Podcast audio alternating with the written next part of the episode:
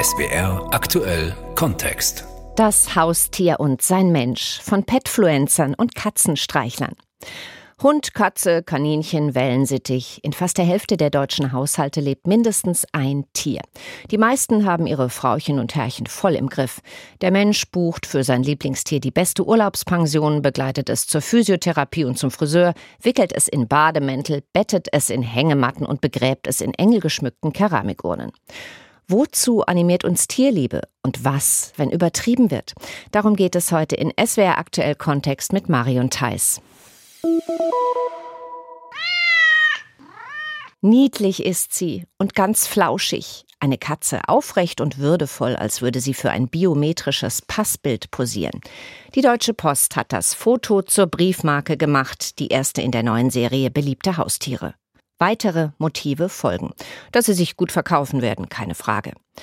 Wir Deutschen sind verrückt nach Haustieren. 43,7 Millionen Tiere wohnen bei uns, viermal so viele wie Kinder, vom Hund über den Hamster bis hin zur Bartagame. Wie wichtig sie uns sind?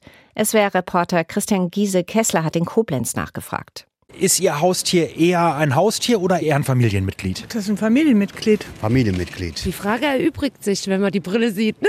Er hat tatsächlich eine Sonnenbrille auf. Warum hat er eine Sonnenbrille auf? Weil der an grauem Star leidet und sehr lichtempfindlich ist mittlerweile. Und dann haben Sie eben so eine Sonnenbrille wie so eine Skibrille geholt. Die gibt es extra für Hunde und das funktioniert sehr gut. Kochen Sie hin und wieder auch für Ihren Hund? Also mehr als einfach nur ein bisschen Futter in den Napf tun? Normalerweise nicht. Normalerweise nicht heißt? Krank ist dann vielleicht mal, wenn er mal Magen-Darm hat oder so, haben Hunde ja auch schon mal oder Durchfall. Schön Pansen, Kartoffel, Möhren, Knoblauch. So eine richtige Pampe gemacht und da war für den mein Schmaus. Ne? Wie lange steht man da in der Küche für sowas? Das Köcheln, das dauert halt so eine Stunde, muss man das schon köcheln. Ne? Auch einen Geburtstagkuchen hat er auch gekriegt. Ne? Das wäre die nächste Frage. Das heißt, auch zu Geburtstag gibt es dann was richtig Spezielles. Ein ganzer Ring Fleischwurst zum Geburtstag. Ja, Torte kriegt er. Torte? Leberwursttorte. Ich wollte gerade sagen, so eine richtige Sahnetorte ist, glaube ich, nicht das Richtige für einen Hund. Mit Leberwurst. Wir basteln da halt was auf dem Teller mit so Mini-Würstchen, Leberwurst, Fleischwurst. Sind die Augen bestimmt ganz groß, oder? Ja, der freut sich da immer drüber. Darf er mit ins Bett? Klar, wenn er nicht sabbert, kein Problem. Ein Körbchen neben dem Bett, aber irgendwann nachts kommt er ins Bett. Und das ist für Sie auch völlig normal. Bei mir war immer ein Hund im Bett. Und mein Mann akzeptiert das auch. Akzeptiert er es oder findet er es richtig Ich gut? finde das manchmal nicht richtig gut, wenn der mir unten an der Füße liegt und ich keinen Platz habe, aber ist halt so. Meine Grenze war erreicht, wenn der Hund vom Teller isst. Das geht nicht. Also das war eine Sache gewesen vom Teller. Nee. Ich finde es immer auch ein bisschen komisch, wenn man es sieht, oder? also einen Speichelaustausch brauche ich nicht. Hunde mögen Dreck mit in die Wohnung bringen, Kaninchen in die Ecke kötteln, aber pflegeleichter als Kinder sind sie allemal. Hunde und Katzen schlafen zwischen 17 und 20 Stunden am Tag. Selbst wenn sie wach sind, geben sie keine Widerworte. Und vor allem Schildkröten und Fische können so gut zuhören.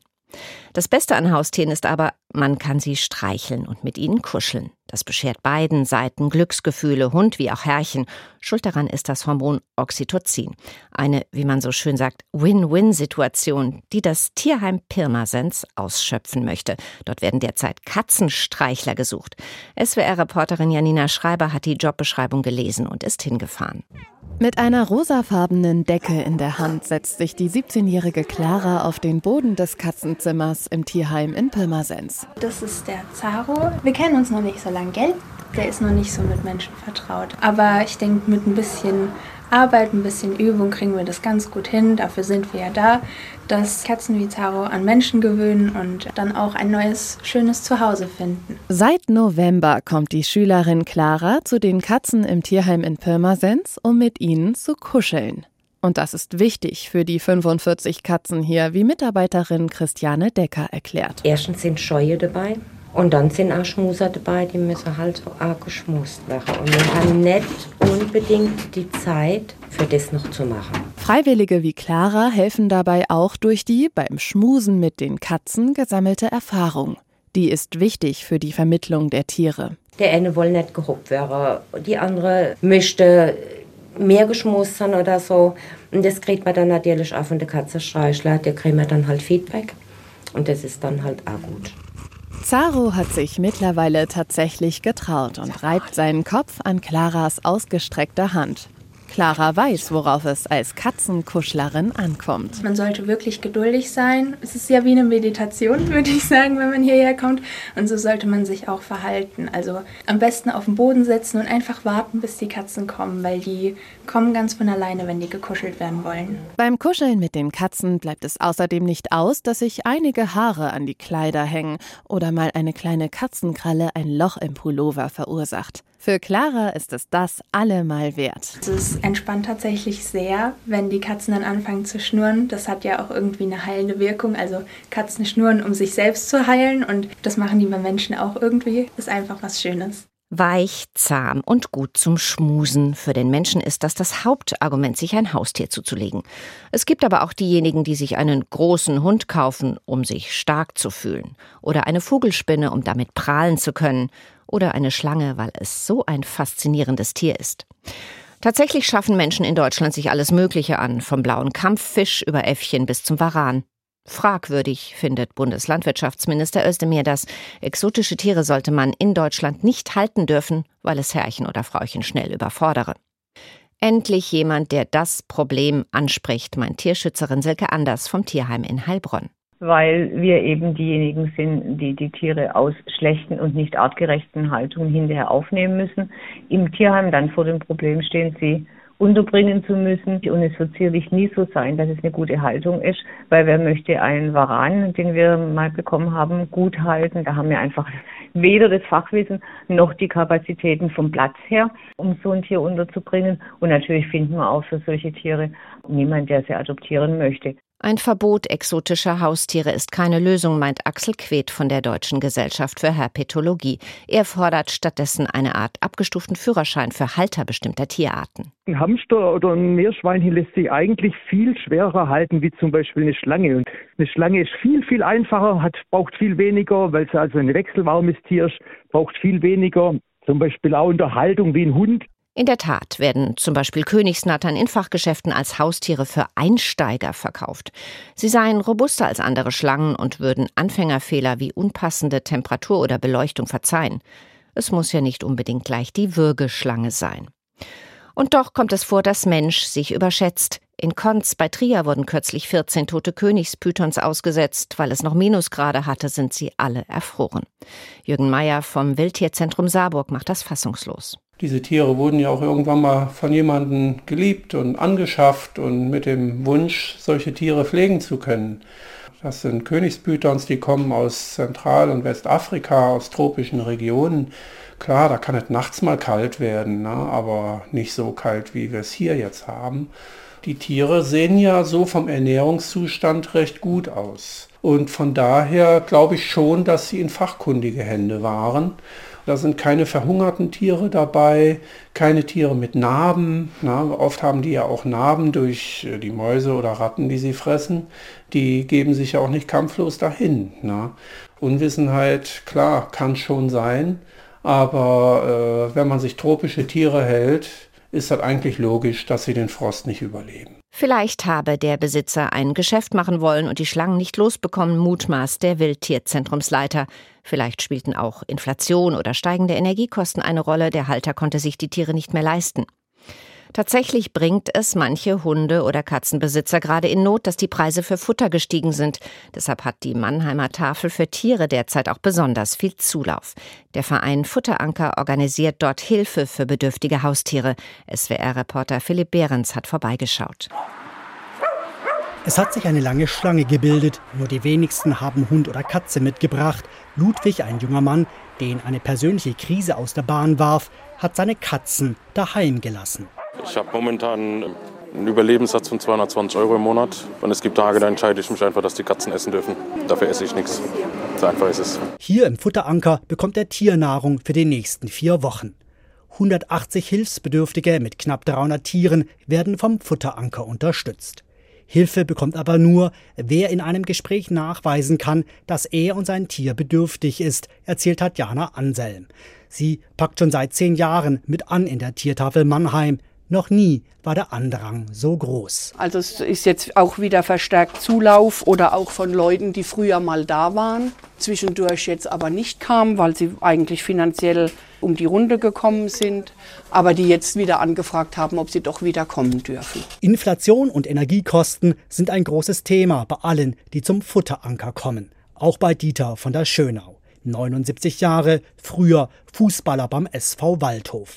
Wenn Sie sich entscheiden müssten, ob Sie das Geld fürs Heizen ausgeben oder für Strom oder für Futter für den Hund, wie, wie würden Sie sich ah, Der Hund ist Nummer eins.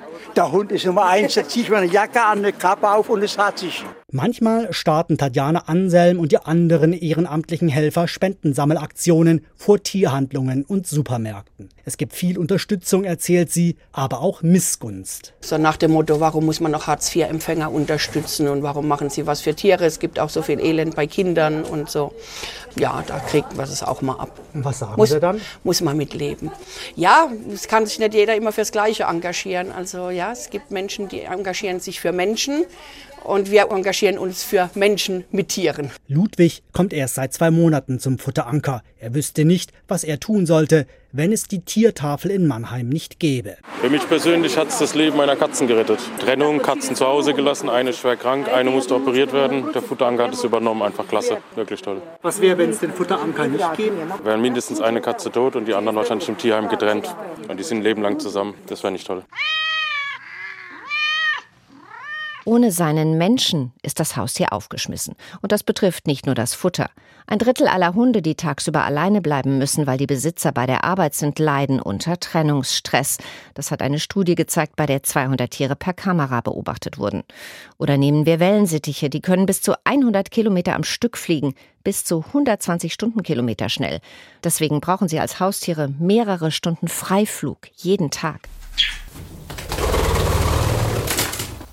Nicht jedes Tier ist gern bei seinem Menschen. Zwei von 100 Hauskatzen haben gar eine Menschenallergie. Das zeigt sich durch Juckreiz oder Hautentzündungen. Überhaupt, dass Tierliebe auch zur Tierquälerei werden kann, ist den allermeisten Menschen wohl bewusst. Es gibt halt diejenigen, die sich leichtfertig eine Katze, einen Hund oder Meerschweinchen zulegen und denen die Verantwortung über den Kopf wächst. Wenn dann noch die Kosten für Futter und Arzt so steigen wie zuletzt, wollen sie die Tiere wieder loswerden. Seit Jahren hätten sie nicht mehr so viele Kaninchen betreuen müssen, sagt Jutta Schweidler, Leiterin des Tierheims in Weinheim an der Bergstraße. So voll wie im Moment, das hatten wir noch nicht. Es kommen fast täglich Fundkaninchen, die einfach niemand sucht, für uns unerklärlich. Wir haben momentan auch Kaninchen jetzt in Käfigen sitzen, das haben wir noch nie gemacht und auch in so Katzenausläufen, weil wir einfach nicht wissen, wohin und es werden ja nicht weniger, es werden mehr. Das Tier wird zum Problem, wenn es keinen Menschen mehr hat, der sich kümmert. Die Tierschutzorganisation PETA hat deshalb letztes Jahr 2000 verwaiste Haustiere aus der Ukraine gerettet und in Sicherheit gebracht, als hätten Tierschützer nicht genügend andere Sorgen. Die sogenannte Qualzucht bei Hunden zum Beispiel. In den Niederlanden ist es schon seit Jahren nicht mehr erlaubt, extrem kurznasige Mopshunde, Bulldoggen oder Faltohrkatzen zu züchten. Jetzt soll auch die Haltung solcher Haustiere verboten werden, berichtet unser Reporter Murat Koyunku. Klein, dick, knautschiges Gesicht und ein treudover, süßer Blick. Dazu noch das typische Röcheln, das ein Zeichen von Atemnot ist. Während viele Mopsbesitzer gerade deshalb ihre Freude an diesen Tieren haben, sind Tierschutzorganisationen in den Niederlanden besorgt. Trotz Verbot würden immer mehr Mops-Liebhaber diese Hunde mittlerweile aus dem Ausland holen. Deshalb will der niederländische Landwirtschaftsminister Piet Adema künftig auch die Haltung dieser sogenannten Qualrassen verbieten. Wenn wir Tiere wegen ihres Aussehens überzüchten und die Tiere darunter leiden, dann gehen wir zu weit. Damit wir uns erfreuen, leiden die Tiere. Das darf nicht sein. Das muss aufhören. Nicht nur der Mops wäre von diesem Verbot betroffen, auch die französische Bull Bulldogge, einige Pinscherarten oder die sogenannte Faltohrkatze. Der niederländische Landwirtschaftsminister will den Gesetzesentwurf in den nächsten Monaten ausarbeiten. Das ist durchaus komplex. Wir müssen sehr genau festlegen, welche Merkmale tragen dazu bei, dass Tiere leiden, nur damit wir sie dann niedlicher finden. Und wenn wir das gemacht haben, kann das Verbot kommen. Auch Tierschutzorganisationen hierzulande begrüßen das geplante Verbot. Qualrassen wie der Mops würden schwer leiden, sagt Lea Schmitz vom Deutschen Tierschutzbund. Das sind bei diesen Rundköpfen zum Beispiel Schwergeburten, auch Gehirntumore, Wasserkopf kann vorkommen und ganz bekannt ja gerade beim Mops ist auch die Atemnot, also dass durch diese kurze Nase das Tier gar nicht mehr richtig atmen kann und bei kleinsten Anstrengungen schon komplett am Röcheln ist. Auch Augenverletzungen sind nicht selten, weil die Augen eben aus den Höhlen hervortreten. Tiere, die unter Qual gezüchtet werden, das ist eigentlich auch in Deutschland verboten. Allerdings ist das Gesetz ziemlich schwammig, sagt Lea Schmitz. Und die Behörden, aber auch die Juristen haben Schwierigkeiten, dem dann auch nachzugehen. Was wir deshalb fordern, ist eine rechtlich verbindliche Verordnung, die klar definiert, was als Qualzucht gilt und dass dann wirklich eben nicht nur Zucht, sondern auch Haltung und Verkauf von Qualzuchten verboten wird. Laut NRW Landwirtschaftsministerium arbeitet derzeit eine länderübergreifende Projektgruppe daran, Qualzuchtmerkmale für alle Hunderassen in Deutschland aufzulisten. Das sei wichtig für die genaue Kontrolle von Einzelfällen. Trotzdem fühlen sich manche Hundezüchter an den Pranger gestellt und bangen um ihre Existenz. Andreas Wemhoff gehört zu den Mopszüchtern, die versuchen, Qualzuchtmerkmale wieder zurückzuzüchten. So sollen die Hunde unter anderem eine längere Schnauze bekommen und besser atmen können. Seit 20 Jahren ist der Münsterländer mit dieser Aufgabe beschäftigt. Er sieht die Pläne in den Niederlanden kritisch. Wäre ein Schlag ins Gesicht der Züchter, die sich hier seit fast zwei Jahrzehnten redlich abmühen, den Mops wieder zum Ursprung zurückzuführen. Und das schaffen wir auch. Und von daher bin ich guter Dinge hier in Deutschland, dass uns mehr Zeit zugesprochen wird, diesem Ideal wieder nachzuarbeiten. Dieses Vorhaben könne nämlich mehrere Jahre dauern. Doch egal, wie sehr die Züchter sich um die Rückzucht bemühen, für Lea Schmitz vom Tierschutzbund ist das keine zufriedenstellende Lösung. Unterm Strich muss man sagen, die Rasse an sich ist einfach kaputt gezüchtet und der Mops wird immer mit gesundheitlichen Problemen oder Einschränkungen zu kämpfen haben. Das Haustier hat es nicht immer leicht mit seinem Menschen. So besitzen Meerschweinchen ein extrem empfindliches Gehör. Sie hassen laute Musik oder schreiende Kinder. Katzen können Veränderungen nicht ausstehen. Ein neuer Teppich oder andere Möbel kann dazu führen, dass sie ihr Revier verlassen und sich lieber eine Straße weiter durchfüttern lassen. Und Hunde und Katzen mögen es auch nicht unbedingt, wenn sie Teppichklebeband unter die Pfoten geklebt bekommen oder in Frischhaltefolie gewickelt und dann fürs Internet gefilmt werden. Vermutlich wurde kein Tier jemals gefragt, ob es als Petfluencer groß rauskommen möchte. Petfluencer, das ist eine Wortschöpfung aus Pet, Englisch für Haustier, und Influencer. Mit Tierliebe hat das wenig zu tun, meint Wiebke Plasse von der Welttierschutzgesellschaft in München. Respektloser Umgang bedeutet eigentlich, dass ich das Tier nicht seiner Bedürfnisse entsprechend ähm, behandle und ein Unwohlsein des Tieres lustig oder vermeintlich lustig darstelle. Das beginnt Schöner Anlass ist gerade Karneval gewesen, wo Tieren ein Hut aufgesetzt wird. Das sehen wir erstmal nicht als Tierleid natürlich, aber es nimmt dann durch auch den Nachahmungseffekt in den sozialen Netzwerken einfach ganz schnell Formen an, die Tierleid erzeugen können. Das heißt, Tiere werden in Situationen gedrängt und gezwängt, in denen sie eigentlich sich nicht wohlfühlen. Und das wird dann belustigend dargestellt. Kunststücke, ja. Anregung, Spiele, Sport, sehr gerne. So viele Ansprüche hat der Vierbeiner gar nicht an seinen Menschen. Meistens reicht schon Auslauf, ein ausgedehnter Spaziergang, um den Hund glücklich zu machen. Und Herrchen obendrein. Wir haben seit Jahren einen Hund und der holt dich eigentlich, wenn du jetzt von der Arbeit kommst und abgenervt bist und so weiter, der guckt dich nur an. Ruhe. Und du gehst raus. Du läufst noch. Du hockst dich nicht hin und futterst und machst die Glotze an und du gehst vor der Arbeit spazieren. Ja, Leute, kauft euch einen Hund, also der rettet euch. Aber das geht auch nur dann, wenn du Zeit für so einen Hund hast, sonst quälst du den. Ne? Nee, also das beste Beruhigungsmittel ist tatsächlich ein Hund. Weil keiner kann dich so ruhig stellen mit einem Blick und mit einem Schwanz wedeln. Und das Schöne ist auch, wenn du heimkommst und er wählt mit dem Schwanz, er freut sich wirklich. Das Haustier und sein Mensch von Petfluencern und Katzenstreichlern, das war das Thema heute in SWR Aktuell Kontext mit Marion Theis.